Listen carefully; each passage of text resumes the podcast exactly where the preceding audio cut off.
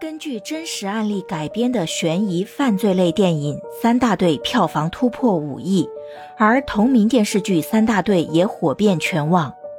本剧是继《隐秘的角落》之后，秦昊再次回归迷雾剧场，能同时被电影、电视剧双改编，这究竟讲述了一个怎样的故事呢？故事由真实事件改编。一名十七岁的女高中生遭人性侵并且杀害，女孩头部被钝器重伤，鲜血和脑组织流了一地。看到一条鲜活的生命就这么没了，现场所有警员对凶手痛恨至极，而队长程斌更是如此，因为他也有一个可爱的女儿。在程队眼里，女孩的死不仅是身为警察的责任，更是出于一名父亲的愤怒。让人万万没想到的是，就在案发当晚，程队曾经与凶手的距离只有不到两米，因为那晚他正在捉拿两名在逃嫌疑犯。追查未果，结束收队时，好心的程队还特意让对门的女孩注意安全。结果等警察走以后，其中一名歹徒色心骤起，一场悲剧因此发生。来到现场，当程斌看到阳台上的鞋印时，他后悔莫及。凶手还在逍遥法外。作为三大队中的顶梁柱，程队向局长立下了军令状，承诺五天之内必将凶手拿下。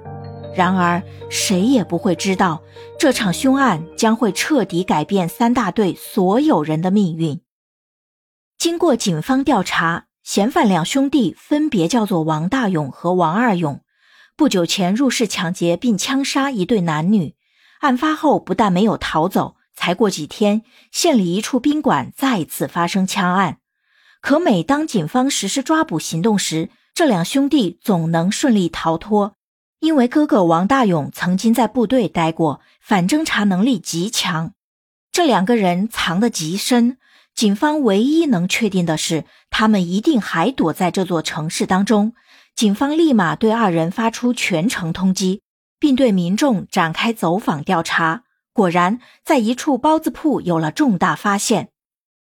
早上五点来钟，我在蒸包子，从路边下来两个人，两个包子，还没熟呢，稍等一会儿啊。等多久啊？我包子蒸好以后呢，我就问他们要多少，他们说全都要了。其中一个人付钱的时候呢。他这个手上有伤，好像是被咬的。程队意识到，那咬痕绝对是受害人反抗的时候留下的，而他们极有可能就藏在这些烂尾楼之中。果不其然，在警犬的追踪下，他们发现了逃犯的烟头和剩下的包子。更重要的是，嫌犯在逃走时没来得及清理现场，在地板上留下了地形图。这应该就是他们留在民中。后面要动手的，警方能否根据这张地形图成功阻止凶手作案，顺利抓到凶手呢？